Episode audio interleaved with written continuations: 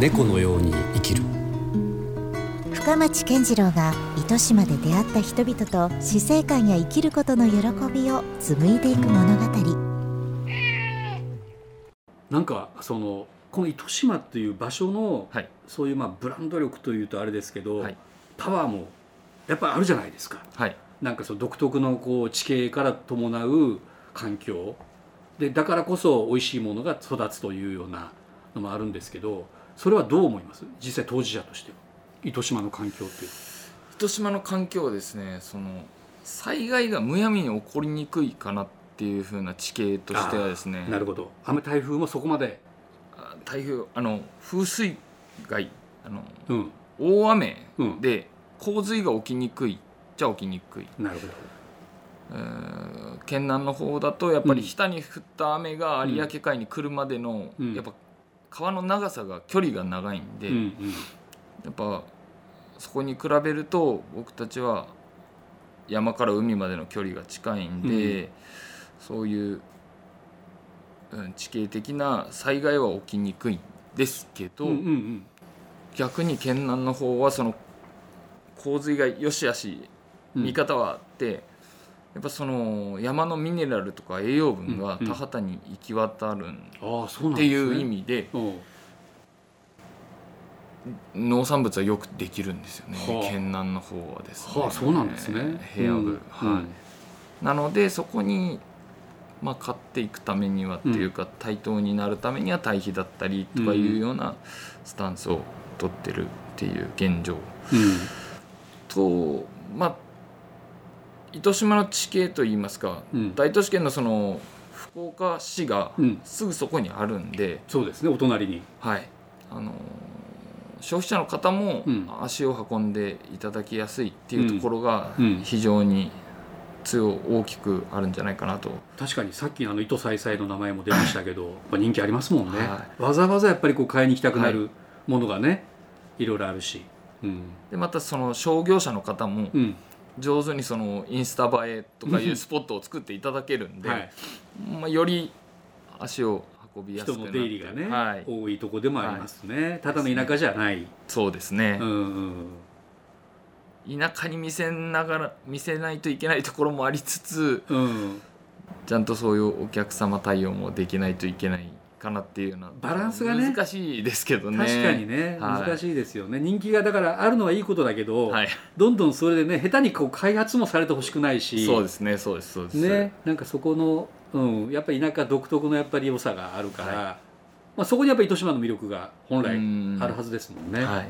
うん、でも確かに糸島ってなんか観光で見ると海とかねはい山という感じはするんですけど実ははい。この二条町とかも特に顕著ですけどもう本当電波だっていうかね、そのはいもうはい農業的な風景がものすごく広がってるイメージは確かにありますよね。ううんその農地を守っていくっていう意味でやっぱ人間がいないとはい。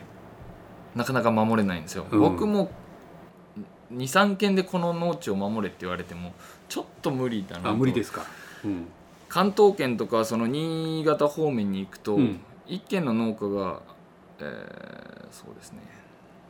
さあの福岡ペイペイドーム30個分作ってると。ほう一そんな軒でマンモスな農家さんがいたりはあするんですけうど、やっぱそれがい糸島っていう地域でできるかっていうとそうではないんうんで、そうなるとまあ人間がいて農地を守る、自然環境を守っていくっていううん。作業はやっぱ人間ありきいやなんとなく私もですねこうその大量生産じゃないですけど、はい。そういうものよりはなんかやっぱその生産者がはい。の目がしっかりこう行き届く範囲で作られてるものの方がなんか安心だし美味しそうなイメージはありますけどね。うん。うんまあ、ビジネスで考えたらどうかわかります、それがね、はい。よしあしっていうかわからないですけど、そのあの消費者側の立場で言うと、やっぱ目線はそのやっぱりうん。おじいちゃん腰の曲がったおじいちゃんおばあちゃんが大事に育てられたうん。山付きで育ったお米ですよの方がなんか確かに。美味しく、感じます。はい。うん。もう耳で美味しく感じるじゃないですけど、うんうんうんうん。まあ、そういうところもあったりするんでですね、うん。そういうのはまあ守れるものは守って、うんただ新しく変えなければならないようなのは変えていくっていうよううん。なスタンスうん。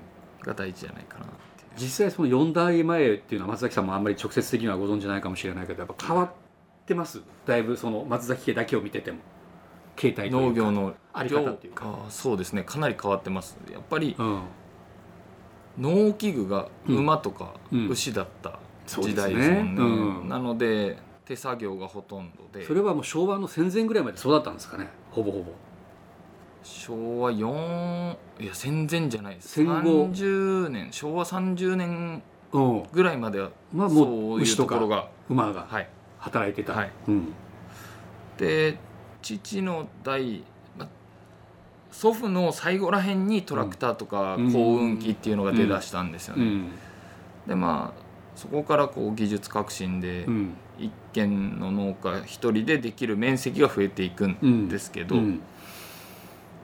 で松崎さんはさっきのあの話じゃないけどその工作系のねはい。機械導入もはい、かなり力入れてらっしゃるからそういった意味では。そういう変化はあってる、技術革新が。はい、でまあとともに、うん。あの海外からの輸入肥料っていうところが出てきて、うん。収穫量も増えていったうん。んですよ、でずっとなんか高度経済成長とともに大体そういうベクトルだったじゃないですか、でそれで途中その高度経済成長が終わるぐらいから、うん。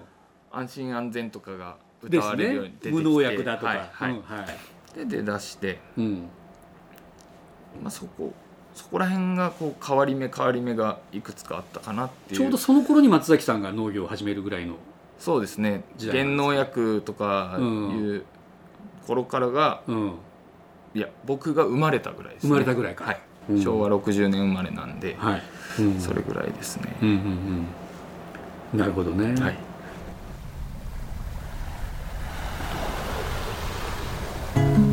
猫のように生きる